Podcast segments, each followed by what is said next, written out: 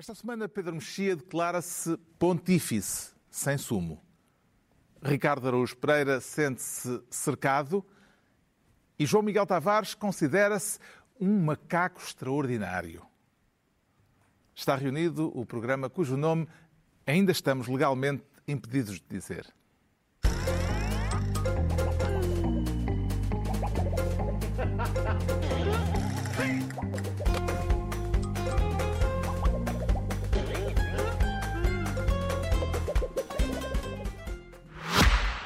Ora, sejam muito bem-vindos a mais um programa. Hoje que estamos na antecâmara do maior engarrafamento do ano, não nas estradas, mas nos centros comerciais, assumimos a pasta do dá-me um desconto. Sabe do que falamos? Pois, da Black Friday. Um evento cujo nome deriva do primeiro grande crash de Wall Street em 1869. Mas como hoje é tudo pelos descontos, vamos dar um desconto aos nossos governantes e poupar-lhes de algumas piadas. Mas não de todas. Por exemplo, está aqui uma mesmo à mão de semear. Se fizéssemos um dia de preços mais baixos por cada desastre financeiro que aconteceu em Portugal desde 1869, tínhamos de inventar para aí mais 25 dias da semana. E nem sei se havia cores suficientes para tudo.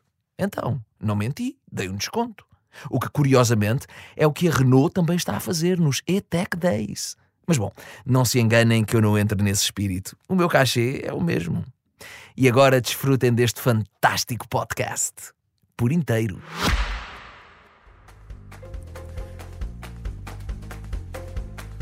Ora viva, sejam bem-vindos no final de uma semana com um longo sumário de acontecimentos em plena crise política. A operação Influencer, que fez cair o governo, sofreu um revés. Não foram validados os indícios que o Ministério Público considerou que apontavam para crimes de corrupção e de prevaricação. E os cinco detidos, no dia 7 de novembro, saíram todos em liberdade. Na frente política, os socialistas já têm dois candidatos em campanha para a substituição de António Costa, enquanto a Assembleia da República continua a debater o orçamento para 2024. O governo continua em funções, agora com menos titulares, depois da demissão do secretário de Estado da Economia e do ministro João Galamba. E é por aqui que começamos com o Ricardo Araújo Pereira a assumir a pasta de Ministro das Infraestruturas. Quer fazer sombra a Costa ou a Galamba, Ricardo Araújo Pereira? Ah, agora é a Costa, não é? Porque ficou, ficou António Costa com a pasta. Uhum. Uh, é uma pasta que está embruxada, porque Pedro Nuno Santos ocupou-a e teve, teve de se demitir. João Galamba substituiu, teve de se demitir. E agora António Costa teve, já teve de a ocupar. Teve já, de demitido. já demitido, teve de a ocupar. E, portanto... Com rigor, ele ainda não está demitido. Portanto, Exato. ele ficou com a pasta e também vai ser vai demitido. E vai ser vai demitido. Ser demitido. Não é verdade. Não é verdade. Eu, sim, essa é, quer dizer, essa é a primeira das, das surpresas. É, uhum. é uma dificuldade lógica, que é, ao que parece, João Galamba, é possível uma pessoa demitir-se de um governo demissionário. É, é, parece chover no molhado, parece menos por menos dá mais, mas não dá. Dá, dá realmente. João Galamba demitiu-se no princípio da semana dizendo que o fazia apesar de considerar que tinha condições políticas para continuar no cargo.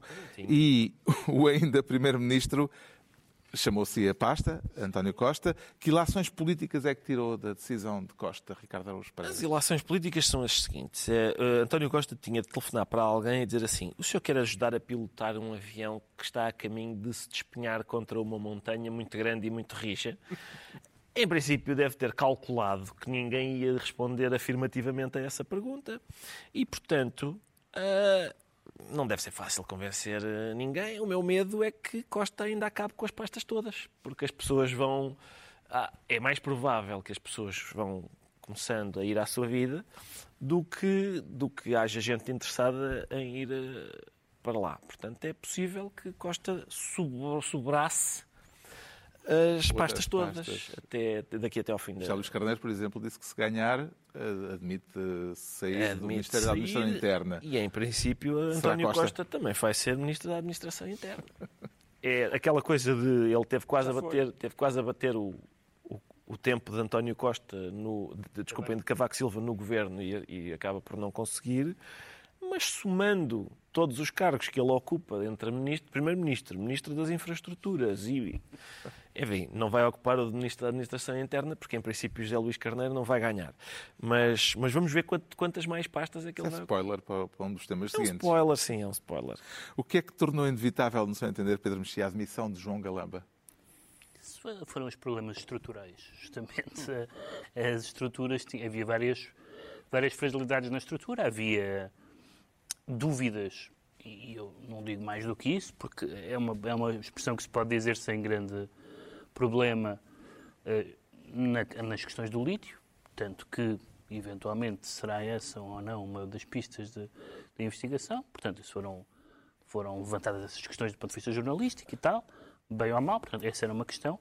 Houve, evidentemente, o episódio indecoroso sul-americano, que não, não há justificação nem para cenas de pancadaria no Ministério, uh, de que ele não foi, evidentemente, o, o, único, o único ator envolvido, como é óbvio. Ele não foi sequer. Ele não estava, não, não estava envolvido na pancada, mas, uh, mas foi envolvido na, na, no episódio também pouco edificante dos serviços uh, uh, de informação serem uh, chamados. chamados para um assunto de polícia, aparentemente, pelo menos foi descrito como um assunto de polícia.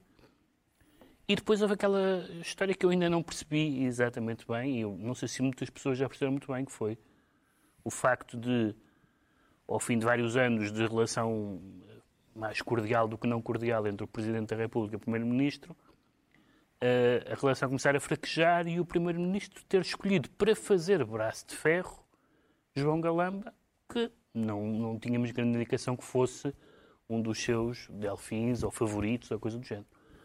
E, portanto, a acumulação de casos tornava mais ou menos uh, inevitável. Claro que, como, como o Ricardo estava a dizer, é um pouco bizarro uma demissão quando o governo está pré-demitido, mas enfim, tinha que Mesmo ser. Mesmo dizendo ele que considerava continuar a ter condições para se manter no cargo? Sim, mas realmente só ele. Há muito pouco, mesmo, mesmo PS de, de, de carteirinha uh, uh, dizem, uns em público, outros em privado, que não, não havia. Eu simpatizo com uma das alegações uma das justificações. A justificação familiar. Não, não sou a primeira pessoa que o disse, que eu, que eu, que eu vou dizer, mas esta, este hábito de uh, acampar à porta de figuras públicas, uh, não à porta dos seus, neste caso, o Ministério, ou de um compromisso público que tenha, mas à porta das casas onde as pessoas têm marido, mulher, filhos, etc. Parece-me uma, uma, uma, uma, inovação, quer dizer, não era uma inovação, mas estava acantonada a um certo tipo de jornalismo e, portanto, acho que não é, não é exigível a ninguém que continue a ser a estar no espaço público com, com, essa, com essa aprovação. Independentemente disso, ele tinha razões mais do que suficientes para deixar a pasta mesmo antes disso. Vê futuro político para João Galama, João Miguel Tavares. Ele, eh, em tempos, foi considerado um dos chamados jovem turco, jovens turcos, um, um Pedro Nunista. Sim, esse é um dos pontos muito interessantes. Eu, eu gostava muito de saber quanto de Pedro Nunismo ainda existe em João Galamba e também, até em parte, quanto de galambismo existe em Pedro Nuno. Um, e, ao contrário daquelas pessoas que Deixa-me são... deixa só fazer uma pergunta. Eu, se eu não estou errado, o Frederico Pinheiro estava no, no Largo do Rato na, no, no estava, lançamento. Estava. No lançamento. No lançamento. Portanto, isso, daí tu interpretas só, que já não há muito galambismo. Era só uma nota de rodapé. É, é capaz de já não ver também. A gente às vezes houve assim uns lamirés que se, que se zangaram, porque eles eram realmente, aparentemente, muito próximos, eram amigos. Eu não sei, eu, eu já disse várias vezes que sinto muita falta de uma espécie de hum, caras Assembleia da República, caras Parlamento ou caras Governo. Uma caras que se dedicasse à política. Não é para saber quem anda a dormir com quem, embora às vezes isso também possa ser politicamente interessante, mas era para saber como é que andam as amizades. Às vezes. Nunca. Como não? A não ser que seja. Que seja o... é, é, muito engraçado. Tu há coisas que tu recusas, mas depois gostas de lerem se... biografias e verem filmes. Que seja o ministro Desde da... quando A não ser é que, seja o ministro da Defesa com uma senhora que também está a dormir com o adido naval russo. Vamos lá, tu já tens... Uh, acho que não tem interesse nenhum. Quando sabes que o Kennedy anda a dormir com a Marilyn e mas tal... Mas há muitas coisas que me interessam e que eu não tenho orgulho disso. Mas não se, mas não se trata de interessar, trata-se... São, são, uh, por exemplo, as amantes de Kennedy são, é, uma, é um assunto quando, politicamente quando relevante. São o recurso histórico. Quando são... Chamado recurso histórico que são, tem alguma importância que às vezes é politicamente quando relevante. são um assunto de segurança nacional, com certeza. Com certeza, então, mas é isso mesmo. Mas há aqui um caso de segurança não nacional. Não faço ideia, sei lá, tu sabes com quem é anda comigo, eu não sei nada. Estou só, eu só estou a dizer em quero. tese, estou só a dizer em tese que às vezes é importante. E, portanto, neste caso, eu acho que é muito importante saber como é que andam as amizades no governo. governo. Perceber o estado das amizades do governo e os estados de amizades da, amizades é na política é muito importante para perceber Como se viu agora os com a entrada da expressão melhor amigo na linguagem política. Exatamente, mas esse é o problema. Quando Isso é José coisa, Sócrates, é já não falávamos dela há tanto tempo, quando José Sócrates andava a fazer aquela defesa muito assolapada da sua vida pública e privada, nós dizemos, realmente, numa sociedade, numa sociedade civilizada, as duas coisas devem estar separadas. Mas no caso dele não estavam. Esse é o ponto, É estava ser justo. tudo misturado. Grande artigo de José Sócrates esta semana. Grande artigo de José um, Sócrates. artigo Por acaso muito, vimos- um artigo muito divertido que ele estava Sim, há que sim, tempos sim. para escrever Ele Até lá. anda a apurar o estilo e tudo. Este Tá, artigo, ainda sai, da- olha, ainda sai É um artigo em que ele encontrou eh, dois alvos Sim, à foi- sua medida. foi- dizer, foi- por um lado, o linha. Ministério Fez- Público, fez por outro linha, lado, a direção do PS. atacar no mesmo artigo o PS e o Ministério Público a, a dizer que, que as pessoas, a- antes de ser fuziladas pelo Stalin, davam viva da Stalin. Ou as pessoas vão a sorrir para o cadafalso. Pode-se considerar isso eh, um argumento ad Stalinorum? Estás a dizer que está a comparar com o Stalin, com, com o Costa com o Stalin. Não, não, não. Ou Está a comparar o Ministério, Ministério Público, Público o o Stalin. Stalin. Sim. Ah, não sei se é, se é por aí, mas, é- mas tem muita graça que ele consiga misturar as duas coisas, os seus dois inimigos. E o texto tem vera, o texto tem vera, vai dizê-lo. Sim, tem, tem, tem. Eu estava há, há muito tempo à espera daquele, daquele texto. Eh, Demorou uma semana. Eu achei que ia ser mais curto, portanto, ele levou muito tempo a pensar nele. Entregamos ao Ricardo Araújo Pereira a pasta de Ministro das Infraestruturas. Quanto ao Pedro Mexia, quer ser desta vez Ministro da Cavala. Ou será da Cabala, naquele sentido de conluio para tramar alguém? Ah, porque é muito comum nestes casos as pessoas dizerem, eh, vox pop, dizer isto é tudo uma grande, uma grande cavala. Ah, e eu, por curiosidade, Querendo- Querendo dizer Cabala, e querem dizer cavala, eu, por curiosidade, fui ler coisas sobre a, sobre a cavala e li a seguinte expressão: as cavalas são capturadas com rede de cerco, muitas vezes em conjunto com sardinhas. A rede de cerco é uma rede fechada por baixo que funciona como um saco. Fim de citação. Espetacular. temos de saber piscícola à mesa do Governo de Sombra. Do, desculpem, Achei, Se pode. Jesus Cristo. do programa cujo... Achei que isto seria uma imagem interessante sobre os alegados métodos eh, duvidosos eh, do, do Ministério Público, não, não, não por arrastão, mas por, por saco fechado, onde, onde estão coisas que não, que não deviam estar. Atenção, é, é preciso dizer o seguinte: eu falei há bocado da novela eh, sul-americana do Ministério das Infraestruturas e tenho que pedir desculpa às pessoas, porque esta semana, em termos de novela sul-americana, bateu tudo, porque tivemos o Primeiro-Ministro a referir-se a um processo em curso de São Bento, um processo em que ele estará ah, envolvido, o Presidente da Assembleia da República a exigir Prazos. a exigir prazos expeditos ao Ministério Público e a dizer que se deve pedir desculpa a uma pessoa que realmente já vamos falar do, do Não, Presidente não da Câmara. Ministério Público, foi ao Supremo Tribunal. Ao Supremo Tribunal, sim, desculpa, tens razão.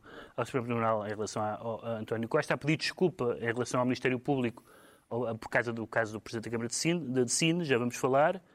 Tivemos, e tivemos a PGR, mas não tivemos a PGR, agora temos a certeza que foi ela que escreveu aquele ah, ah, lindo parágrafo.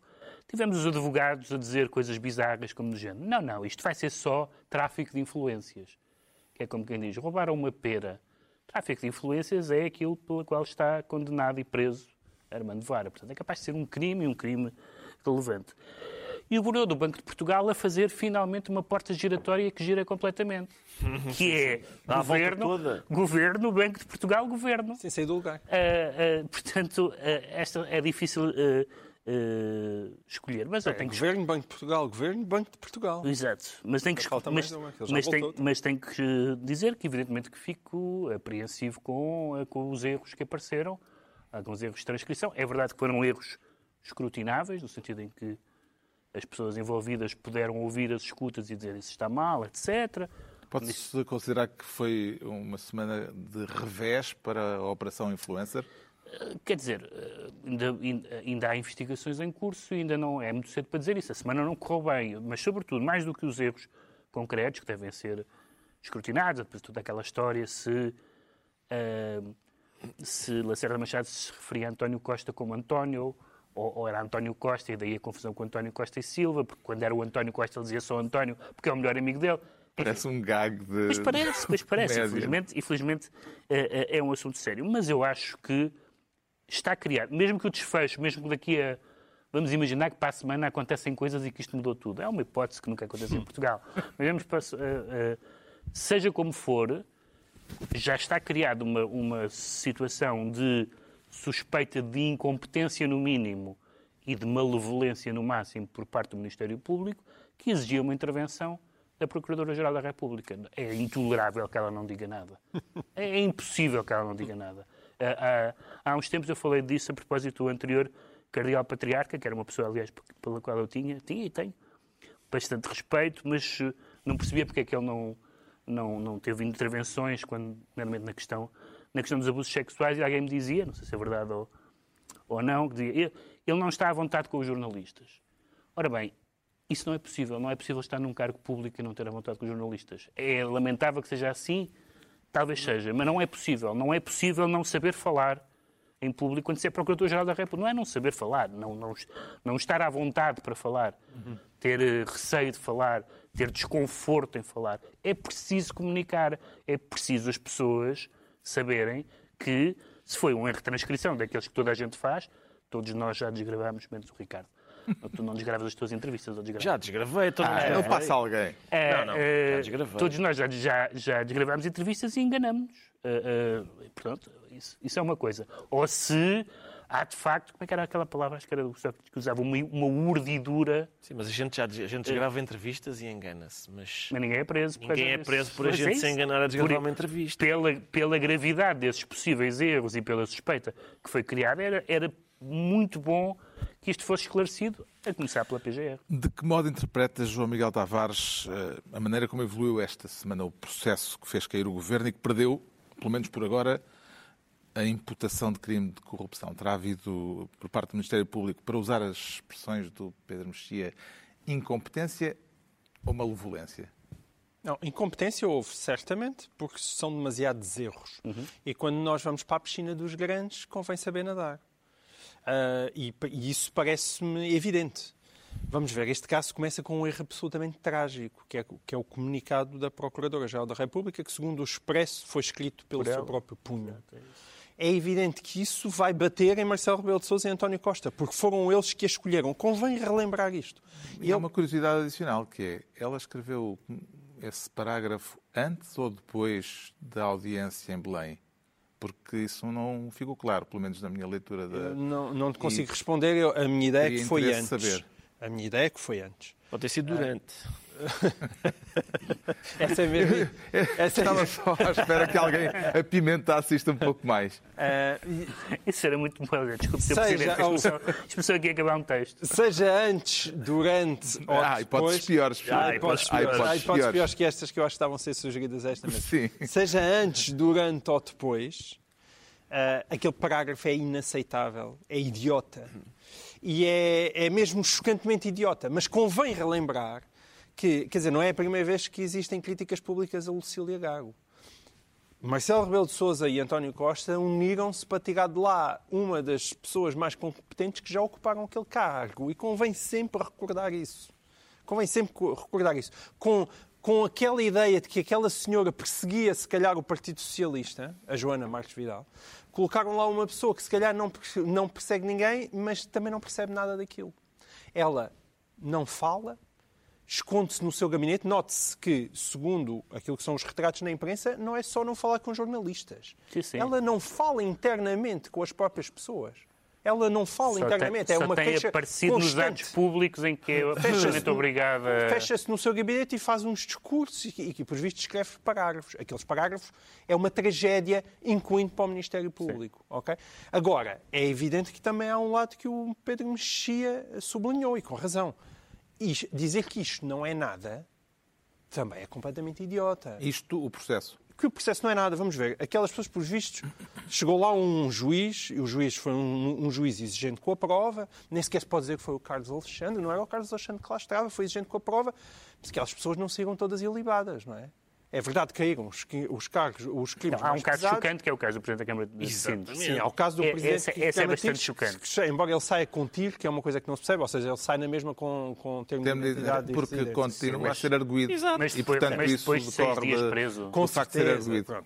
sem- sem dúvida. É preciso, Mas é- eu acho que é preciso inquietar-nos com essa. Essa, essa medida de coação eu, eu tenho neste momento. Portanto.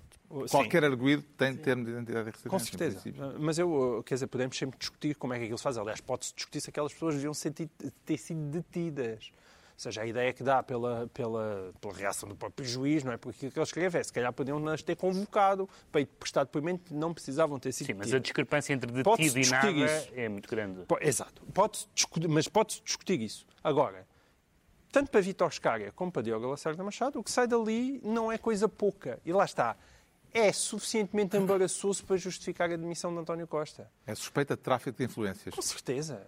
E justifica a atuação do Ministério Público, porque se o Ministério Público tem que atuar dentro do tal princípio da legalidade, ah, eles tinham que pesquisar aquilo. Não justifica as detenções.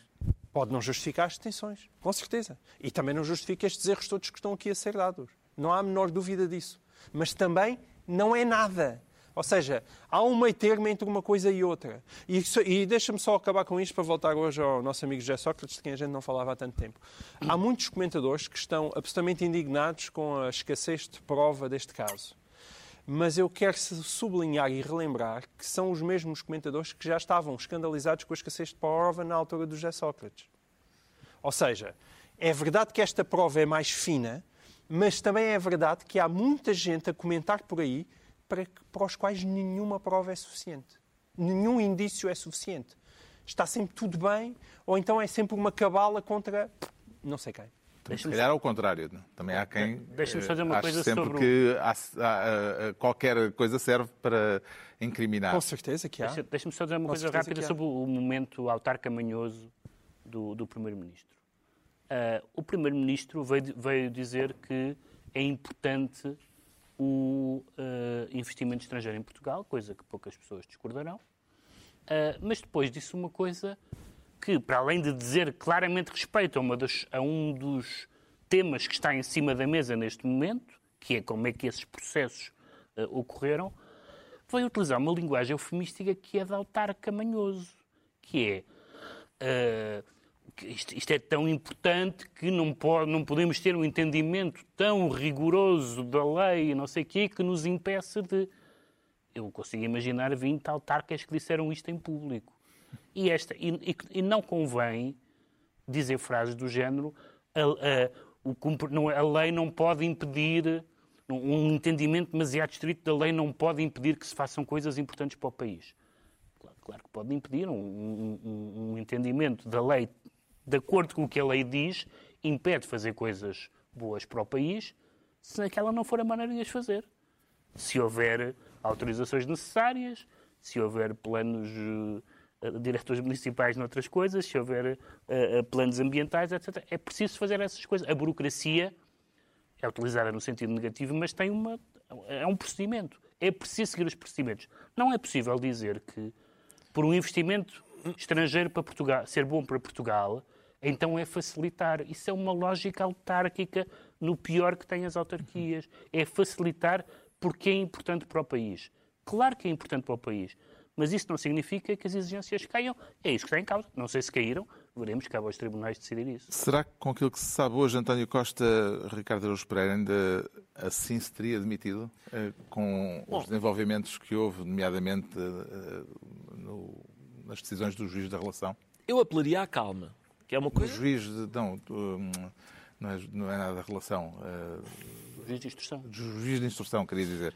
Ah, eu apelaria à calma, porque de facto é melhor ter calma, não é? É melhor ter calma, mas toda a gente devia ter calma, se calhar. Ahm, e, por exemplo, o Primeiro-Ministro, de facto, se soubesse naquele dia o que a gente sabe hoje, ah, talvez tivesse ponderado de outra maneira. Embora. Ou não. Ou não. Ou não. A questão, mas a questão é a seguinte. Eu, há uma é coisa aí seguinte. que eu não compro, é que o Não, Primeiro-Ministro não sabe nada. eu ainda não acabei. Essa a não questão é que, por exemplo, a gente.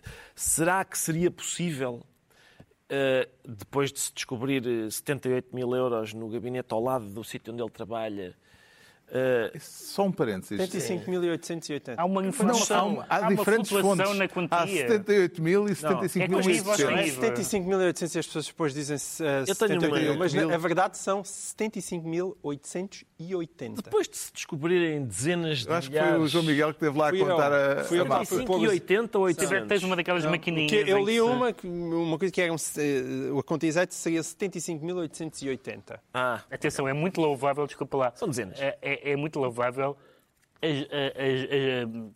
o exercício que o advogado de defesa de Vítor Scária tem que fazer a cada declaração à porta do tribunal para explicar aquilo. É muito divertido. É muito divertido. Até já é usado em programas É verdade. humorísticos. é, coitado, sim, calhou-lhe a fava, mas, é, mas, mas era ou não É era engraçado? engraçado, Era ou não era? Era e Pá, continuou, já continuou. Já vai, mais já. depois disso. Podias reunir todas. Mas então, vamos ter calma, porque eh, podemos perguntar se seria possível depois eh, se, se seria possível ele manter-se no cargo. Já, por exemplo, depois de descobrir isso, várias outras coisas. Mas isto são mais do que pequenos erros, não é? São, isto não são gralhas no, no processo. É a história do confundir um com o outro, mas depois há outra história do- de uma reunião que afinal não teve lugar no sítio onde se dizia que teve Um lugar. decreto de lei que não tem nada Há a um ver decreto que não tem, afinal não tem nada a ver. Uma portaria. Uma com... portaria. Sim. E, portanto, ah, há coisas aqui que são mais do que pequenos erros e mais. E há aquela coisa... Pá, é uma coisa... É, realmente, o desgraçado do Presidente da Câmara de Sines... Atenção, a gente agora passa por cima disto como se não fosse Sacou nada. 5 mas- mil euros para o festival, eh, Mas, mas- mas para, ou para, reparem. para a equipa de futebol da Terra. Sim, sim, mas, mas reparem, ele teve preso seis dias. Sim, sim. Preso. Preso. O Estado, o Estado eh, tirar a liberdade a uma pessoa tem de ser uma coisa. Hoje em dia, quer calar, prender, parece que é tudo à vontade, que é, que é tudo. É muito simples. Não, não é. Em sociedades decentes, como a nossa desejava ser, prender uma pessoa, pre- teve preso, preso seis dias. Tecnicamente foi detido. E no fim, e no fim, diz o juiz, é que não é, não é corres- suspeito de homicídio. Olha, em vez de homicídio, furto. Não, não, é ah, suspeito de crimes gravíssimos. Nada. Nada. Nada. Sabes- É que, por exemplo, o Sócrates também esteve preso, acho eu, ah, demasiado tempo e injustamente. Mas, ao menos, no caso do Sócrates, a gente percebe. Há ali coisas gravíssimas. Gravíssimas. Ele continua a acusar de coisas gravíssimas. Este desgraçado saiu. Foi uma espécie de. Olha, desculpe, foi engano. Não, não se pode. A seguir a prender é muito, é muito bizarro dizer desculpe, foi engano. E, portanto, agora, Sabes quem celebrou isto? Foi a, a Comissão de Anticomemoração dos 50 anos de 25 de Abril. da anticomemoração. Essa- essa- Claro. Se houvesse uma associação de salazaristas, Sim. diziam: Vejam esta semana, parabéns. Exatamente, exatamente. E atenção, e há muitos, e há muitos saudosos desse tempo, alguns dos quais têm assento parlamentar, que estão a esfregar as mãos de contente com, esta, com tudo o que tem acontecido. Mas, portanto, temos isso. Temos, por um lado, a questão de saber se ele se demitiria na mesma. E temos, por outro lado, esta questão de, afinal, de que é que estamos a falar? Ah, que eh, e se isso tem dignidade, se aquilo que estamos a falar tem dignidade para ter feito cair ah, um governo legitimamente eleito. Será que passou pela cabeça de António Costa desdemitir-se? É possível. Eu, eu- aquela, aquela aula de ah, administração pública Sim, sim. que ele resolveu dar às 8 da noite no Palácio de São Bento, ah, havia ali coisas do género. Cumprir a lei, sim, mas Sim, sem medo de violar a lei. Porque temos aqui, há coisas que são. Eh, A sugestão era a seguinte: era a lei, pá, vamos lá ver, o cumprimento estrito e cego da lei não se coaduna com alguma flexibilidade que é preciso ter para facilitar coisas importantíssimas para o país, como um investimento estrangeiro muito avultado. Isto foi o que eu apontei nos meus apontamentos para Aliás, aprender. aliás, Só a- que a expressão. Isso é a lógica do SPIN. O cumprimento- a lógica Sim, do SPIN, a expressão dos, o cumprimento eh, segue da lei. Interesse projetos nacional. de Oh, interesse Mas, pelo nacional visto, não chega a ser PIN. é alterar eh, um bocadinho correto, a lei de certo. forma a flexibilizá-la mas para não permitir chega. que os Mas é projetos ponto. vão por diante. Mas não a, chega, a expressão o cumprimento segue da lei já é pino, expressão mas não a chega. sacrossanta liberdade de expressão. Certo, mas ok. Eu tô- o que eu estou a dizer é, que- é, eh, enfim, cumprir a lei como um autómato cumpriria, ou seja, sem. O que eu estou a dizer, o que- me, pare, o que me pareceu ali in- interessante foi que, tendo em conta que é um projeto importantíssimo para o país e que provavelmente havia flexibilizações legais a fazer, um partido, um governo que tem maioria absoluta no Parlamento, podia ter, em vez de fazer coisas às escondidas, dizer claramente: olhem, há Alteramos aqui, a lei. há aqui um investimento decisivo para o país, precisa de uma flexibilização. Quem está a favor? E depois era uma coisa até ótima para dizer assim: lembram-se quando vocês quiseram obstaculizar aquele investimento que era ótimo para o país e vocês votaram não, quando deviam ter votado sim, porque é preciso instalar um parque eólico ali nos hectares que estavam protegidos e tal, e a gente. Ah, por que não? Além de que é, é um bocado esquisito ver um primeiro-ministro que tem maioria absoluta agora e teve uma maioria parlamentar, eh, ou seja, ao longo de oito anos teve uma, digamos, uma maioria, ele dizer esta lei é um bocado, prende-me um bocado os movimentos, pá. Então, sabes quem é que, quem é que legisla? É o, é o Sim. Parlamento, onde tens a, absoluta. onde tu tens a maioria absoluta dos deputados. Claro. O Pedro Mexia fica então ministro da Cavala, ou da Cabala, não sei, percebi bem. E é a vez do João Miguel Do Tavares se para cima é tornar... tudo- é a mesma coisa. É, mas é a mesma coisa. É a vez do João Miguel Tavares se tornar ministro dos nove anos e quatro meses. Eh, E a que é que corresponde esse tempo todo, João Miguel Tavares? Então, uh, quatro meses é de Pedro Nuno Santos, no sentido em que ele disse não vamos passar os nossos próximos quatro meses a discutir desta campanha eleitoral, a discutir um caso de justiça. Campanha eleitoral interna do. eh, ah, não, não, as duas. não, mesmo a outra, Eh, verdade. Ele começou Sim, sim. por falar da campanha Quatro interna do PS. até às mas próximas depois até às legislativas. Exato. E eu Os nove- recordo, E os nove anos? e eu recordo que estamos a comemorar, aqui no dia 24 deste mês, nove anos que José Sócrates foi detido no, no aeroporto da Portela. Nove Faz algum anos. tipo de equivalência entre este caso e o caso Sócrates?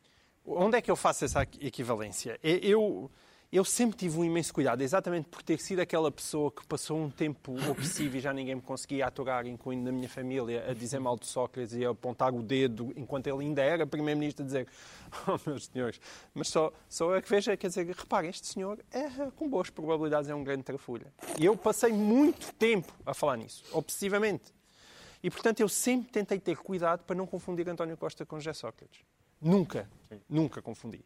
E, portanto, se hoje, se agora, se por hipótese viesse descobrir que Diogo Lacerda Machado era o Carlos Santos Silva de, de António Costa, eu viria para aqui dizer, bem, peço imensa desculpa porque eu não vi isto, fui enganado, nunca imaginei que António Costa fosse assim. E, portanto, eu continuo a acreditar que António Costa não é assim. Mas, ao mesmo tempo, também é verdade que tenho alertado obsessivamente para o facto de aquilo que são os métodos socráticos terem continuado. E que, portanto, o país, nesse aspecto, não mudou nas suas maneiras de proceder. E se um dia o Primeiro-Ministro não for António Costa, mas for alguém com um caráter parecido com o de José Sócrates, as mesmas coisas iriam acontecer. Pronto. E é isso que me preocupa. Como o, o- o Ricardo acabou de falar nisto de uma maneira muito justa. Quando nós, sei lá, nos Estados Unidos da América temos milhões de armas nas mãos das pessoas, nós depois pensamos, ah, realmente agora entrou ali um maluco e matou não sei quantos no jardim da infância. Certo. Estranho. E isto é igual em Portugal. Felizmente não é tão grave, não são armas de fogo.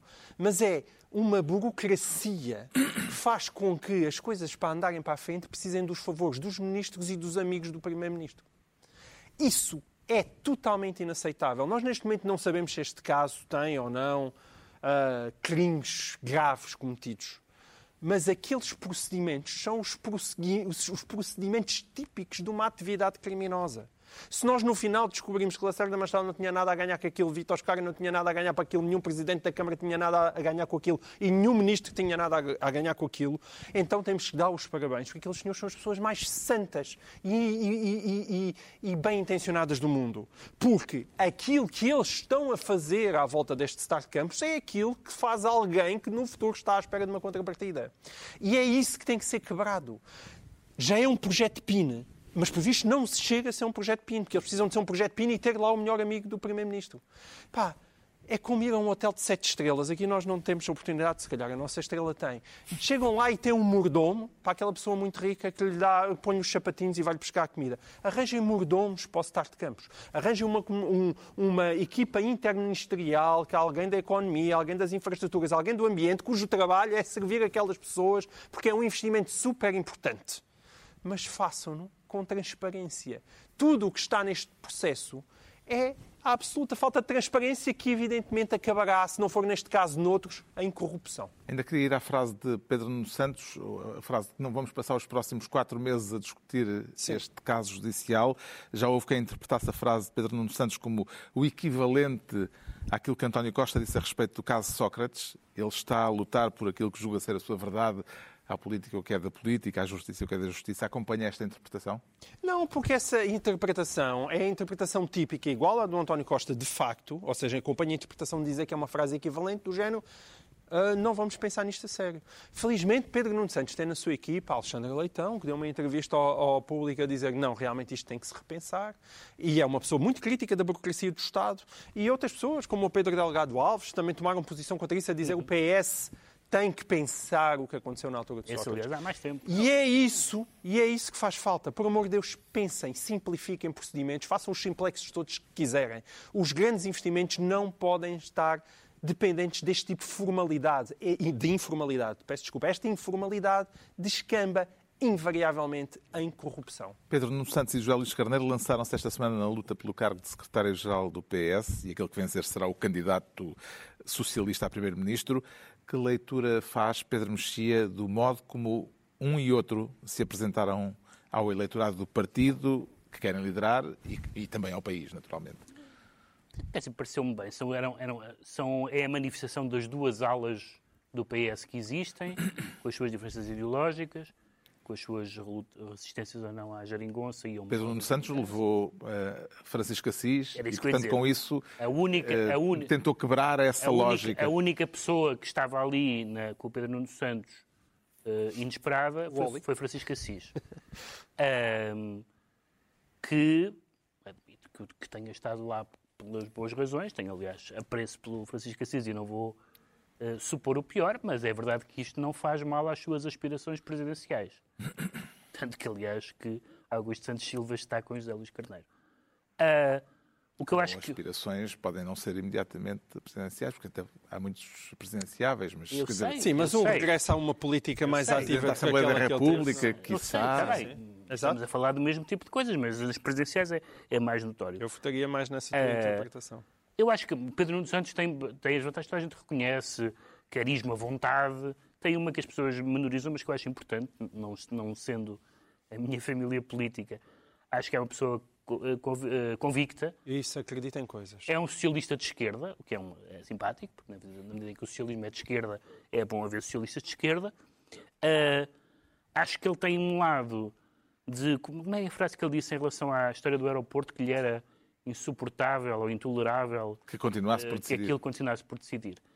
E esse foi um momento de imaturidade, porque evidentemente não se pode decidir isso com o Primeiro-Ministro fora uh, e depois do Primeiro-Ministro ter dito que ia falar com o PSD para tentar consensualizar o mais possível aquela matéria. Essa é uma mancha negra uh, na credibilidade do, do, Pedro Nuno Santos, mas acho que ele tem muitas condições políticas e acho que vai ganhar, não me parece que haja dúvidas sobre isso. Apesar do establishment socialista estar com José Luís Carneiro, aparentemente. O establishment uh, Atual. Costista. Costista, sim. Costista. Sim. sim, que é o que neste sim. momento vigora. Mas o, mas o José Luís Carneiro tem, tem boa imagem, é uma pessoa ainda por cima afável, tem, tem, e tem boa imagem até da, como ministro o Luís Carneiro trouxe para cima da mesa uma coisa que eu acho que não é que é muito mais interessante do que a questão do radicalismo e da moderação. Acho que o Pedro Nuno Santos tem razão quando diz que ele não é radical no sentido em que ele tem opiniões de um socialista, não, não são especialmente radicais. Uh, talvez o PS, o PS mainstream não, não esteja ali. Mas José Luís Carneiro disse uma coisa que ninguém tinha dito, pelo menos com as responsabilidades que ele tem, porque é ministro e é candidato a secretário-geral, que é nós vamos ter eleições em março em que uma das questões vai ser o papão do Chega. Que eu, aliás, acho que é um papão. Ou seja, eu não desejo que o Chega faça parte de uma solução governativa. Mas, e o PS vai se erigir como uma barreira ao Chega. E a barreira, como é que pode ser barreira ao Chega? Eleitoralmente, dando um bom resultado, ganhando as eleições, formando uma maioria. Ou há outra maneira, que nunca ninguém tinha dito com responsabilidade até José Luís Carneiro o dizer. Acho que há um outro comentador da área do PS já tinha dito que é se o PSD ganhar com maioria, o PS deve viabilizar um governo minoritário do PSD para não deixar cair o governo nas mãos do Chega. Isto é importantíssimo, esta frase. É uma frase que os socialistas deviam ter vergonha por não serem capazes de articular. É muito raro mesmo as pessoas com que eu conheço quem fala dizem não são capazes de dizer isto. Não são capazes de dizer. Não há nada mais grave, não há nada mais importante para o país que evitar que o Chega chegue ao poder. E eu pergunto, então viabiliza um governo do PSD? Não, isso é mais complicado. É, é a prova do algodão. Foi a pergunta que o Feijó uh, fez ao Sanches e o Sanches não respondeu. O que é que espera ver esclarecido na campanha interna pela liderança do PS, Ricardo Araújo Pereira? Bom, por um lado temos que decidir quem é o radical não é? Porque o José Luís Carneiro ligou para a RTP a pedir satisfações por causa de um cartoon. Não sei se já tinha dito, mas ele ligou para a RTP. Isto é muito radical. É Eu acho que o Ricardo Araújo Pereira é o maior opositor. Alguém, alguém é o maior assim, opositor a José Luís Carneiro. Alguém dizia assim outro dia: Luís Carneiro tem uma vantagem, não tem anticorpos. Eu disse: epá, não tens, não tens visto não, não, o nosso não, programa. Tem um anticorpo de 1,90m. Isto é uma coisa. Bem grande. Isto só, só uma sociedade de bananas é que isto não é uma coisa radical. O Ministro da Administração Interna ligar para a RTP a pedir satisfações por causa de um cartoon. Tu vais montar uma tenda a seis à porta meses, do Largo do Rato. A seis meses dos 50 anos do 25 de Abril. Ele fez isto a seis meses dos, 25 anos, dos 50 anos do 25 de Abril. Portanto, depois temos o Pedro Nuno Santos. Qual é o problema do Pedro Nuno Santos? É que ele decide impulsivamente, Sim. como se viu na história do aeroporto. Sim. Agora, de uma pessoa como o Pedro Nuno Santos, que decide impulsivamente, as, as pessoas vão ter que optar. Se, sabem, como, ao que parece, quando quando o Clark Gable, é o Clark Gable, não é? Na, no E Tudo o Vento Levou, é diz Frankly, my dear, I, I don't, don't, give, give a, damn. damn. Ele diz Frankly, my dear, I don't give a damn. Ele põe a tónica no give, que é para os sensores não se preocuparem tanto com o damn. Ele não diz I don't give a damn, diz I don't give a damn. Que é para desviar. Com o Pedro Nuno Santos é a mesma coisa. Ele decide impulsivamente e as pessoas vão sublinhar o decide. É um gajo que ao menos, ao menos decide ou vão sublinhar a parte do impulsivamente. O que é que as pessoas vão valorizar mais? Ser um tipo que decide Sim. ou ser um tipo que é tão impulsivo que às vezes isso pode. Parece aquela coisa do ser ou não ser eis a questão. Qual é a palavra que tu sublinhas nessa, pois, nessa frase? Exato. E portanto é, tenho, é, isso que eu quero ver esclarecido. Mas o outro ligou, hein? o outro ligou para a RTP.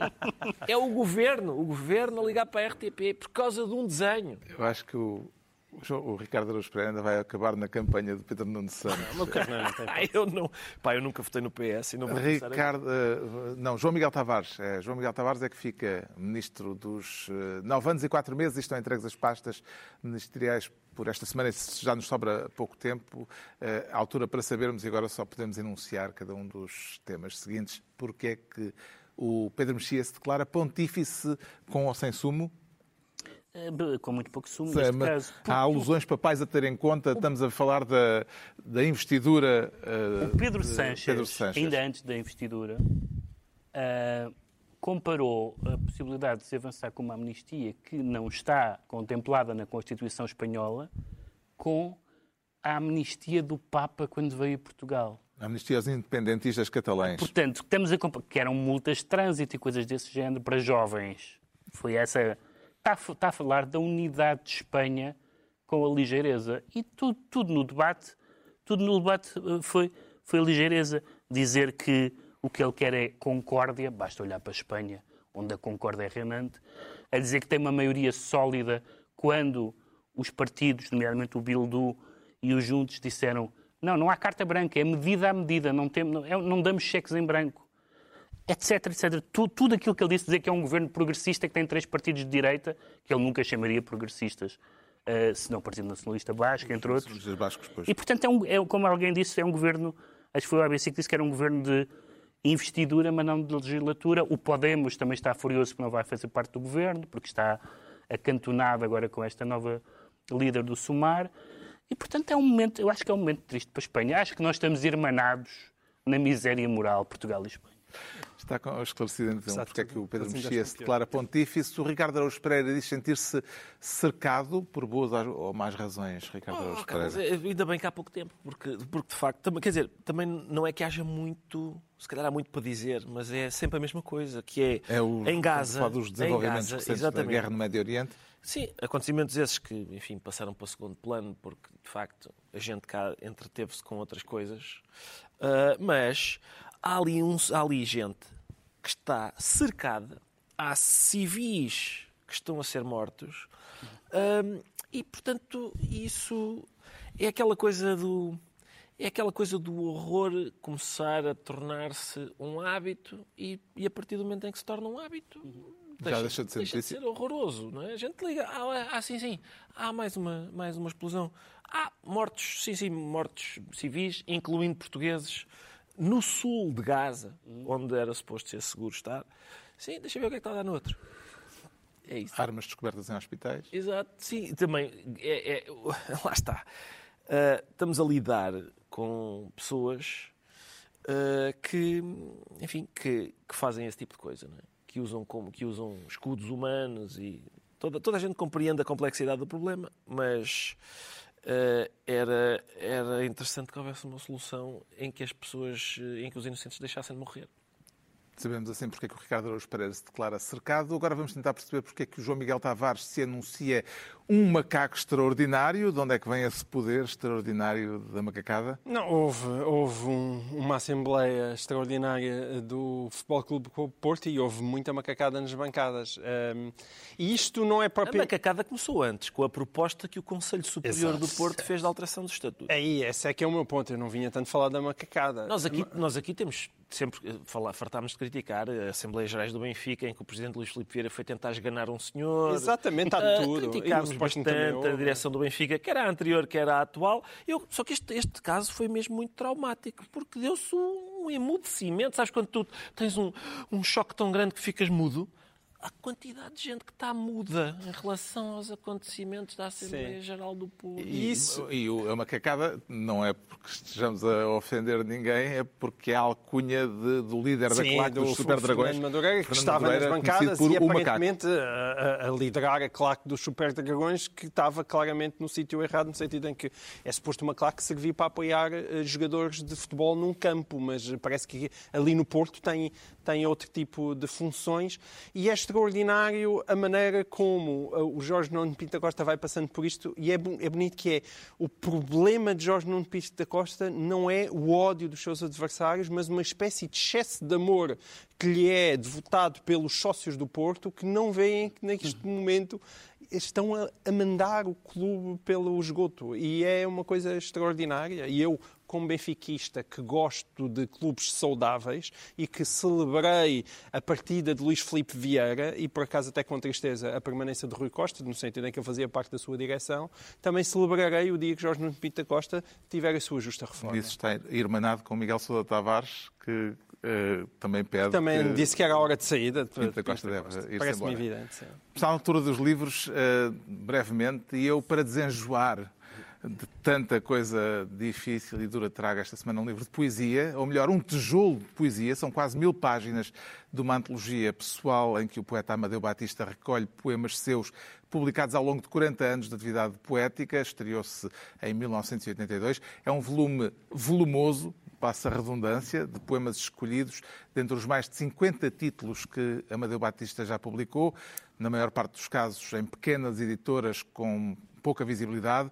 O livro, esta antologia pessoal, chama-se Danos Patrimoniais e é uma boa forma de descobrir uma voz poética torrencial, eh, como se trata de um, um poeta de verso largo e de poemas, na maior parte dos casos, longos, ou longuíssimos mesmo.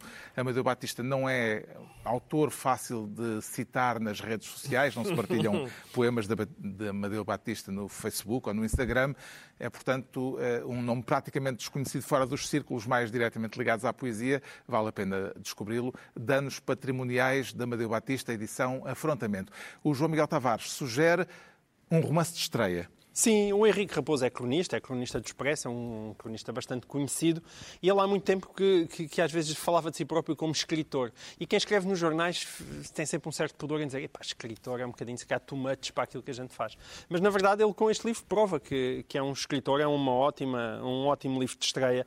É um livro sobre o que significa crescer num bairro da periferia de Lisboa e o que é ser confrontado com uma violência que a maior parte das pessoas não conhece e também como essa violência se confronta também com aquilo que é a Lisboa da periferia versus a Lisboa das Avenidas Novas, que é um tema que me interessa bastante.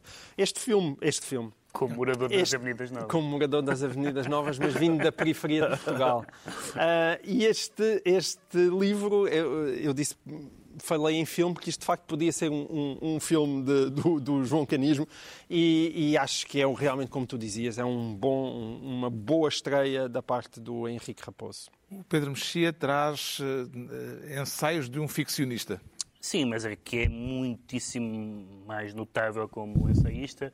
O James Baldwin, este livro foi publicado em 1963, são só dois ensaios, há muitos outros livros de ensaios, até talvez mais importantes do que este, mas este estabelece muito bem a maneira como ele vê a questão em três palavras. Uma é de que a emancipação dos negros americanos nunca chegou a acontecer e os negros viviam, não como no tempo da escravatura, mas ainda sob um regime de opressão. Em segundo lugar, que o problema negro, que se chamava o problema negro, era um problema dos brancos, ou seja, eram os brancos que tinham um problema que tinham que resolver, um problema que afetava os negros. E em terceiro lugar, que uma atitude que ele tem que é muito interessante e que o, que o isolou, basicamente, que era um cético perseverante. Ele não achava que aquilo fosse fácil de resolver, mas não queria desistir. O Ricardo Araújo Pereira traz um clássico russo traduzido do francês. Exatamente. É um acontecimento editorial, ó oh, Carlos. É um acontecimento editorial. Eu digo sempre isto. O, o, não temos tempo, mas é, é a Ana Karenina do Tolstói. Quem? Tra, é, é, um autor que eu, eu aposto muito neste autor. Traduzida pelo Saramago. A questão é a seguinte: é, porque é que é um acontecimento? Porque a gente sabe que boa parte do tirocínio do Saramago foi feito, por exemplo, a fazer traduções. Isto é, ele traduz do francês. É interessante também por causa disso. As pessoas, se quiserem, têm, em casa a sua tradução do António Pescada e a tradução do casal Nina, Nina, e Felipe Guerra, e depois têm também esta, e se calhar abrem as três e vão cotejando uh, todas. E, e é o original é uma russo. tarde, e o original russo, e é uma tarde bem passada. Uma tarde não, são várias tardes, encontramos em 2027. Então, boa noite a todos. Está concluída mais uma reunião semanal, dois a oito dias, à mesma hora, os mesmos de sempre, também em podcast, a qualquer altura. Pedro Mexia, João Miguel Tavares e Ricardo Araújo Pereira.